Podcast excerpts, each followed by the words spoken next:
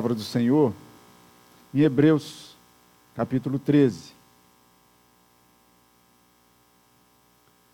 E ao contrário do, do que o reverendo Vladimir fez um dia, porque ele pode, né? Ele, ele falou assim: geralmente os pregadores falam que, que vão pregar pouco, mas hoje eu vou pregar muito, foi o que ele falou.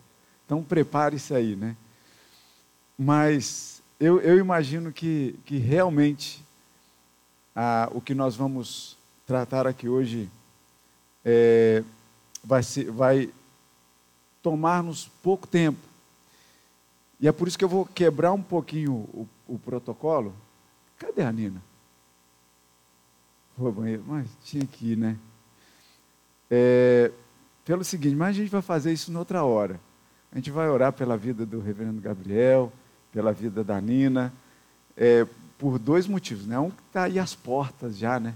Do Benjamin chegar, depois de algumas datas aí que já passaram e que não aconteceu.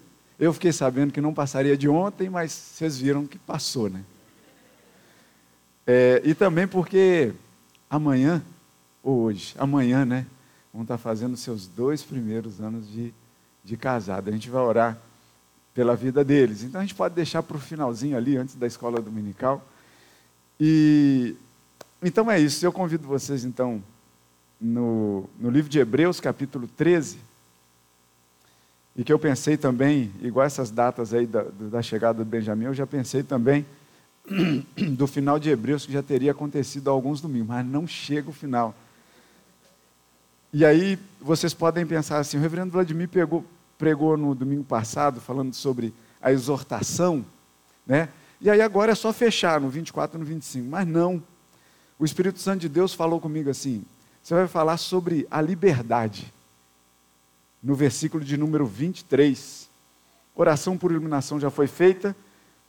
E o versículo 23 diz assim: eu vou ler o 22 e o 23, que diz assim: Rogo-vos ainda, irmãos que suporteis a presente palavra de exortação, tanto mais quanto vos escrevi resumidamente.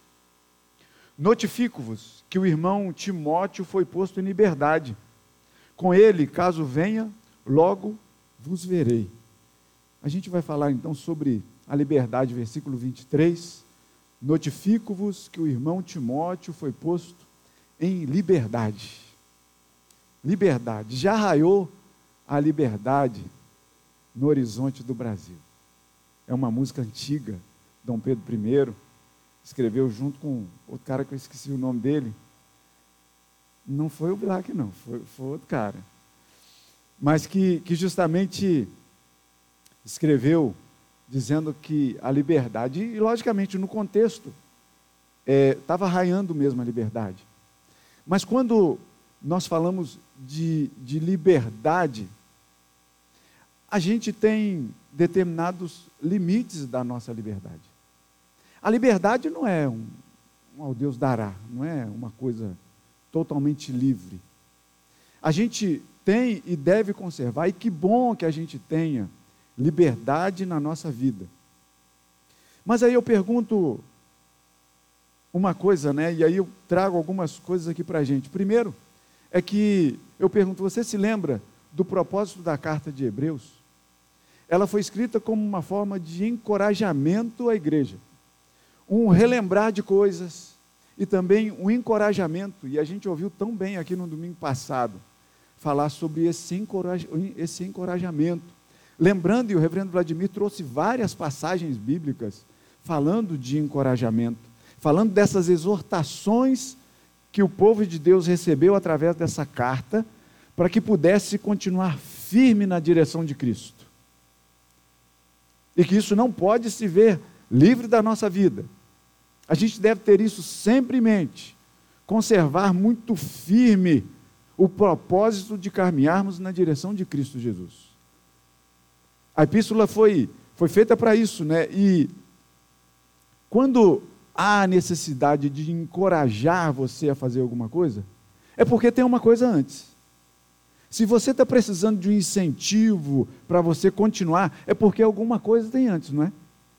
Você não é encorajado a, a, seguir adiante se você já está seguindo adiante, confiantemente. É alguma coisa que de repente pode querer te segurar, e aí vem alguém e diz assim: não, vamos, coragem, força, continue caminhando. Esse é o propósito da carta. Então, se há esse propósito de encorajamento, a gente vê aqui que existe um propósito muito interessante nessa carta que diz assim: olha só, o irmão Timóteo foi libertado. E aí, é aquela coisa assim: boas notícias né, nos dão encorajamento. Boas notícias causam encorajamento para a gente. Porque muitas vezes a gente vê como respostas de Deus. Há algumas coisas que acontecem e que nos alegram e nos incentivam o coração. Porque, veja bem, não é interessante a gente saber que o nosso irmão Timóteo estava preso. Isso desfalece o nosso coração, sabe por quê? Porque uma vez que a gente nota que alguém que fala de Cristo está preso, logicamente isso é natural, talvez vá te causar um certo desconforto em você ter plena liberdade de falar de Cristo, porque você também pode ser morto, pode ser preso, pode ser ridicularizado. E a gente se lembra, e eu, eu, eu amo trazer exemplos de Pedro, porque é, é, Pedro, ele se parece muito com a gente, e aí vocês vão se lembrar que Pedro, uma vez que Jesus é, é, disse que ia ser morto, que precisava disso, Pedro falou: Não, Senhor, eu vou contigo até a morte, se precisar. A gente sabe que não foi isso que aconteceu. A gente sabe que ele deu passos atrás. Porque enfrentar determinadas circunstâncias causam um certo desconforto, um certo desânimo na gente, mas a gente vê aqui então que, como resposta de Deus, provavelmente a igreja orava pela libertação de Timóteo, e agora o escritor diz assim: Timóteo foi libertado. Resposta de Deus, boa notícia, para nos encorajar, olha só, ele foi libertado. Mas aí eu pergunto: que liberdade ele teve? Eu fui pesquisar um pouco sobre a vida de Timóteo. Não encontrei bases sólidas para dizer, por exemplo, como foi a morte de Timóteo. Eu encontrei coisas dizendo assim: morreu de velho. Em outros pontos eu achei assim: olha, morreu martirizado. Porque ele foi contrário a uma, uma procissão pagã que estava acontecendo na cidade onde ele era bispo. E não é difícil, de repente, a gente imaginar isso porque ele simplesmente é, foi, foi, o primeiro bispo, né, o primeiro pastor ali da cidade de Éfeso. A guardiã, a cidade guardiã do templo da grande Diana dos Efésios. Era uma deusa. Uma deusa que as pessoas, e a palavra nos diz, que em determinado momento ali, quando estavam falando de Cristo, o povo gritou por mais ou menos duas horas: Grande é a Diana dos Efésios, grande é a Diana dos Efésios. Imagina isso no meio de alguém que está querendo falar de Cristo e o povo todo gritando: Grande é a Diana dos Efésios. Que liberdade nós temos. Você por acaso já se sentiu desconfortável alguma vez para poder falar de Cristo? E quando eu estou dizendo desconfortável, não é porque a gente deve desanimar de falar dele, não. Falemos dele a tempo e fora de tempo. Mas se por acaso você algum dia já sentiu algum desconforto, estava em algum meio que de repente ali, por as suas convicções cristãs, te fazia sair dali, é porque a gente não tem uma perfeita liberdade onde a gente vive. Não temos. Não temos. Eu recebi de uma irmã nossa um, um vídeo desses tempos falando, por exemplo, dessa é, parada LGBT, QI, um monte de letras aí a mais que teve lá em São Paulo.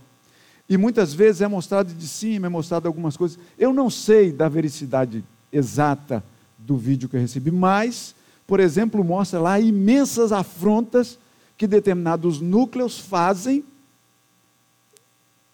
com o cristianismo.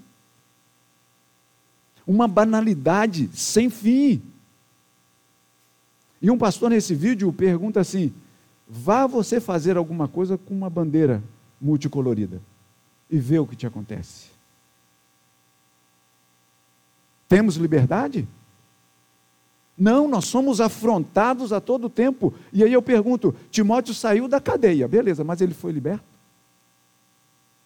Que liberdade ele, ele teve? Que liberdade então Timóteo teve para poder gozar da sua liberdade? Nós não vivemos, e eu digo para vocês, graças a Deus, se nós não nos sentimos verdadeiramente livres por pregar o Evangelho. Porque na história da igreja, o dia que a igreja se viu realmente livre para poder falar de Cristo, estava uma bagunça que vocês não imaginam. Mas agora, a partir do momento que a igreja até então era perseguida, a gente tinha verdadeiros crentes que davam a sua vida por Cristo. Então, se você se sente perseguido neste Brasil, nessa vida, dê-se por muito feliz de ser assim. Mas continue. Continue. Eu te encorajo a continuar firme no propósito de falar de Cristo Jesus. Se você for ridicularizado, fale de Cristo. Se você está se sentindo desconfortável no lugar, saia desse lugar, mas não deixe este lugar tomar conta da sua vida. Mas Cristo deve tomar todo o lugar que é dele na sua vida e no seu coração. Quando o escritor aos Hebreus digo, disse: Notifico-vos, é digno de nota dizer, eu dou ao conhecimento, é o que está lá no original. Eu dou ao conhecimento de vocês que Timóteo foi liberto. E aí você percebe assim, Cara, eu pensei que você fosse já terminar. E aí eu conversando lá no grupo dos pregadores, né, o, o reverendo Vladimir, ele disse assim: então quer dizer que no próximo domingo vai ser da, da gente falar da maravilhosa graça de Jesus? Eu falei: é. Mas antes disso, o escritor traz para a gente essa nota, falando da libertação de Timóteo. E aí é onde a gente, onde a gente tem assim, cara, por que, que ele falou tão pouco disso. Parece uma coisa meio descontextualizada. Simplesmente uma nota assim. Talvez foi porque a epístola não durou muito tempo para ser escrita. Parece que foi muito rapidinho, assim, do tipo, vou sentar aqui e vou escrever. E aí, de repente, lá para o final, lembrou assim: Timóteo, ele foi liberto. Timóteo, ó, notifico para vocês: Timóteo, ele foi libertado. E aí, então, ele termina a carta. Então, essa, essa ideia dessa celeridade de escrever a carta, justamente está no, versículo anterior, quando o, o escritor disse que ele escreveu resumidamente, na verdade, o que ele queria dizer. Talvez se ele tivesse mais tempo, ele, diria, ele diria mais sobre, sobre essa libertação de Timóteo, mas talvez ali o tempo fosse muito curtinho, e aí ele escreve, lembrou e mandou isso aqui para a gente. E o caso pontual de, de dizer essa aqui, né, de, de, de que ele foi posto em liberdade, como uma, uma resposta de Deus, e Calvino vai dizer isso para a gente, é, é que essa resposta de Deus, esse caso pontual dele ser colocado em liberdade, vem toda uma construção antes para poder dizer isso. E ele vai dizer, Calvino vai dizer, das exortações que a gente viu no domingo passado. Nos capítulos, dos capítulos 10 ao capítulo 13, vai nos falar da perseverança, da paciência em suportar as aflições. Então, esse versículo não está solto. Ele está dizendo para a gente: olha só, valeu a pena vocês permanecerem firmes em oração pela libertação de Timóteo, porque Deus libertou Timóteo da prisão, pelo menos das barras de ferro, das cadeias, da, dos troncos, das correntes que era do tipo daquela época. No meio disso tudo, uma resposta de Deus. Ele foi colocado em liberdade. Lembrando que isso é uma motivação terrena nossa. Quando a gente entende então que ele foi tirado da prisão e agora ele pode andar livremente, eu lembro para vocês o seguinte: liberdade mesmo nos é prometida no céu. Lá é a verdadeira liberdade que nós vamos ter. Enquanto a gente está morando nesta terra, nós não vamos ter liberdade. E a liberdade para o céu que a gente tem, só há um caminho que nos leva a ela. E não é um cadeado tirado das barras de ferro da nossa vida. Mas esse caminho tem um nome, é Cristo Jesus, e só por Ele. Por isso, tão bem, tão bem, de uma forma tão intensa, o escritor aos Hebreus leva dez capítulos, os dez primeiros capítulos, é dizendo assim: olha, Cristo, Ele é o Senhor. E faz um monte de ponte com o Antigo Testamento, e a gente passou por cada uma delas aqui, falando muito, trazendo muita coisa do Antigo Testamento, dizendo assim: Cristo é o caminho para a nossa verdadeira liberdade. E não existe outro caminho que não seja nele. E essa epístola, quando diz então que notifico-vos que ele foi posto em liberdade, eu torno a perguntar: liberdade? E eu torno a perguntar para você: a igreja, nós temos liberdade aqui? Ontem a gente esteve com as crianças numa praça pública. Tranquilo. Uma delícia de tarde que a gente passou ontem. Fomos até, acho, quase oito horas, né? Por aí. Aí de, de, chegamos lá três e ficamos lá até quase oito horas da noite. Uma delícia, com louvor, com, com cântico, com gincana para as crianças. A gente abriu a palavra para poder falar para os adultos, os pais das crianças que estavam ali. A gente teve essa liberdade de fazer isso. As crianças prepararam cartinhas para poder colocar nas caixas de correio ali da vizinhança. Uma delícia. Fizemos tudo isso com muita liberdade, com muita tranquilidade. Não teve nenhum contratempo ontem. Graças a Deus por isso. Não teve. Mas isso não quer dizer que a gente esteja livre. A gente está com as portas abertas aí, as pessoas poderem entrar aqui, você que nos visita hoje, você é muito bem-vindo aqui entre nós. Mas isso não quer dizer verdadeiramente a liberdade que a igreja de Cristo tem nessa terra. Não temos. A igreja primitiva, como eu disse, ela cresceu mais como trigo quando ela era perseguida. Quando em Atos capítulo 5, Pedro pregava a Cristo ao povo, e o que se via era que até mesmo enfermos eram levados na presença de Pedro. Vejam bem, para que, se por exemplo, a sombra de Pedro fosse projetada sobre os enfermos, eles eram curados. Isso é coisa boa?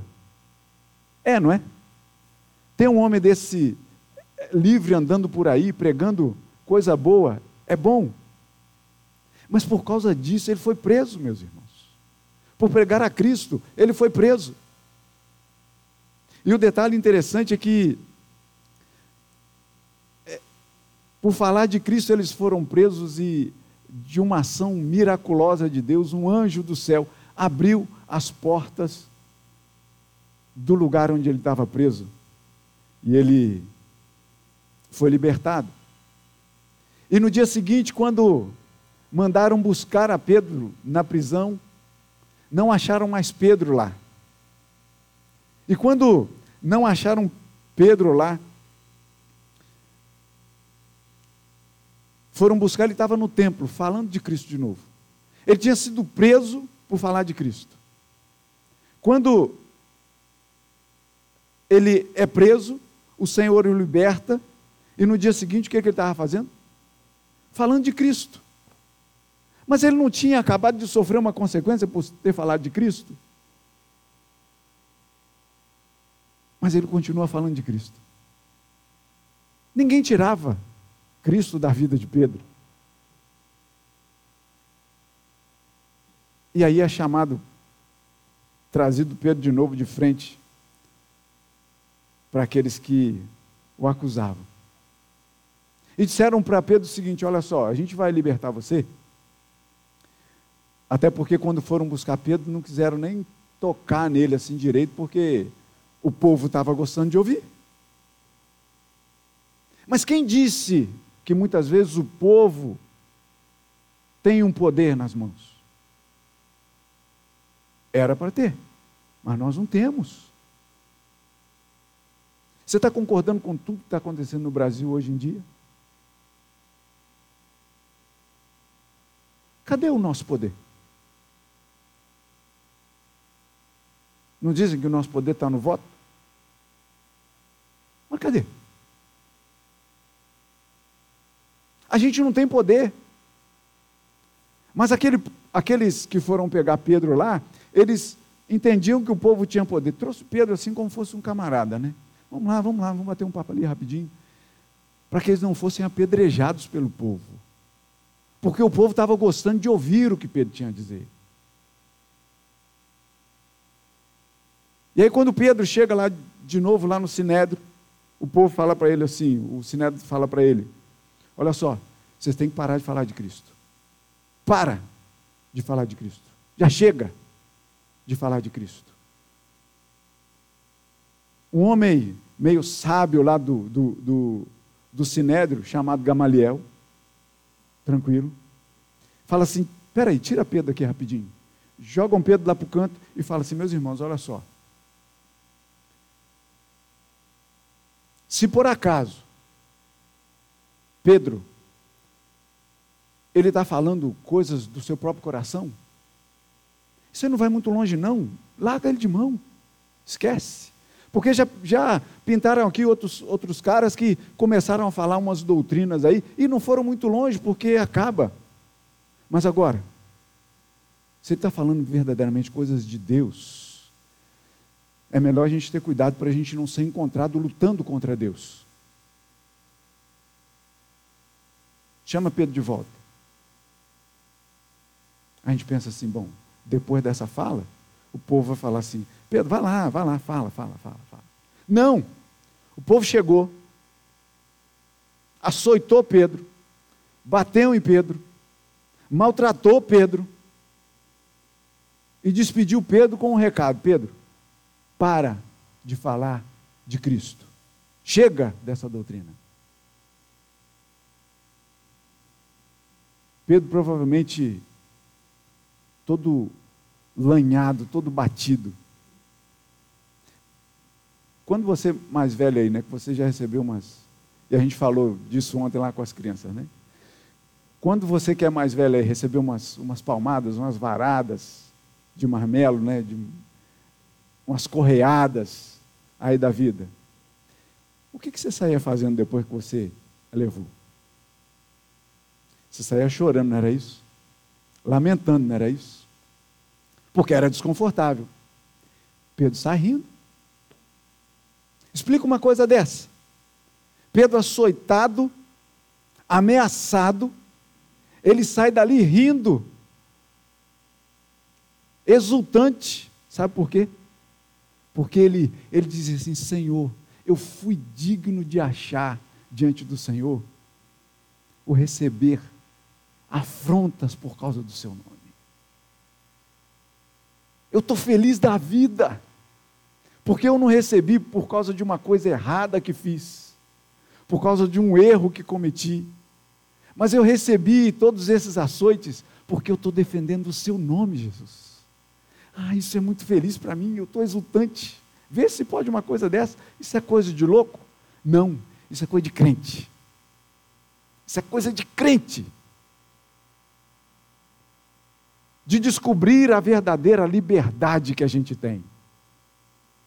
E a verdadeira liberdade que nós temos é no nome de Cristo. Não há outra liberdade que nós podemos ter, meus irmãos. Não saia por esses portões achando que você vai ter a plena liberdade lá fora, porque você não vai ter. A plena liberdade que a gente tem é no nome de Cristo Jesus e ninguém mais. Isso nos basta. Ainda que você seja preso, perseguido, maltratado, ridicularizado, mas se você continua perseverando no nome de Cristo, você é a pessoa mais livre desse mundo. E há de continuar assim. Porque não há outro caminho. Paulo e Silas, eles também enfrentaram prisões. E estava lá com. Justamente por causa de quê? Por falar no nome de Cristo. Porque era assim naquela época. E Paulo e Silas também foram levados à prisão. E lá no meio da noite, acorrentados, guarda lá tomando conta de tudo. O que, que eles faziam?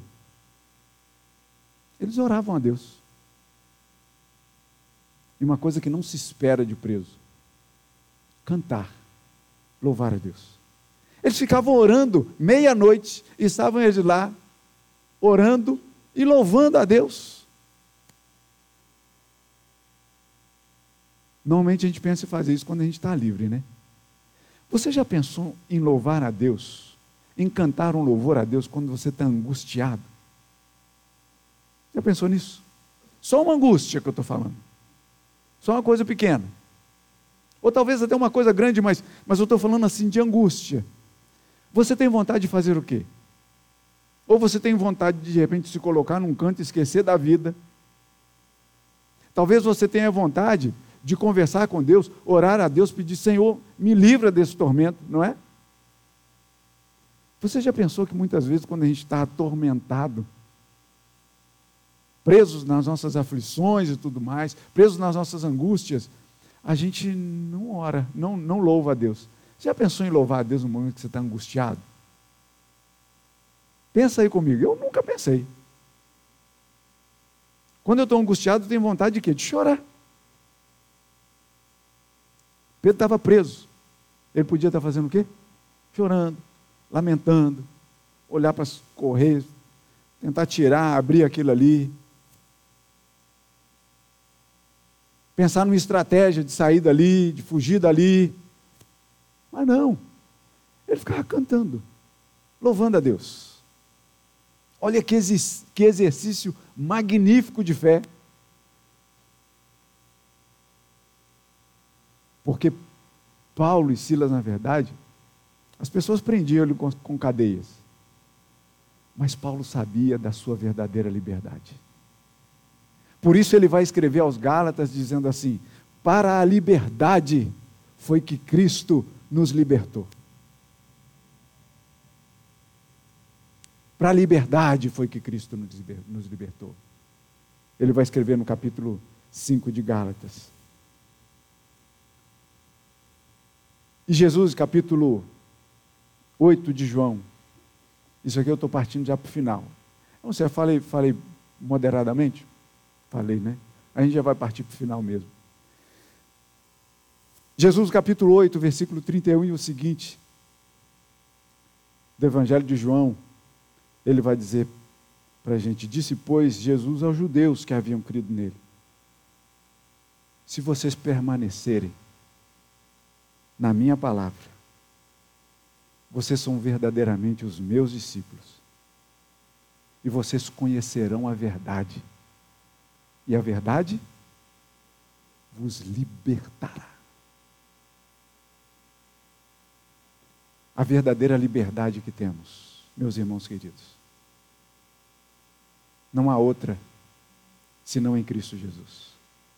Ele é a nossa verdadeira liberdade neste mundo de prisões, mas principalmente na liberdade que teremos no céu junto dele, na glória junto dele. Então, se você se sente perseguido, se você se sente ridicularizado, colocado de lado, se de repente por você se posicionar cristão, você não se vê inserido desse mundo, parabéns para você. Porque nós somos peregrinos nessa terra. Mas saiba desde já, hoje mesmo, que Cristo Jesus foi à cruz, que ele se deixou prender para nos libertar. E para a verdadeira liberdade é que nós fomos libertos em Cristo. E devemos conhecer a verdade dia após dia, para que a gente se veja realmente livre neste mundo. Conhecereis a liberdade, e a verdade vos libertará. E aí é que eu quero finalizar dizendo que um dia alguém conte a sua história. Dizendo: olha, Fulano, Fulana, eles realmente, um dia, eles puderam gozar da verdadeira liberdade. eu notifico a vocês que Maurício, João, Pedro, Maria, Joana, Vladimir, Mateus, eu não vou nomear aqui, mas cada um de vocês, um dia vão notificar sobre vocês que vocês foram verdadeiramente libertados. Não de uma prisão de barras de ferro, mas liber, libertados das cadeias do diabo, das cadeias da perdição, para a verdadeira liberdade em Cristo. Que Deus assim te abençoe em nome de Cristo. Amém.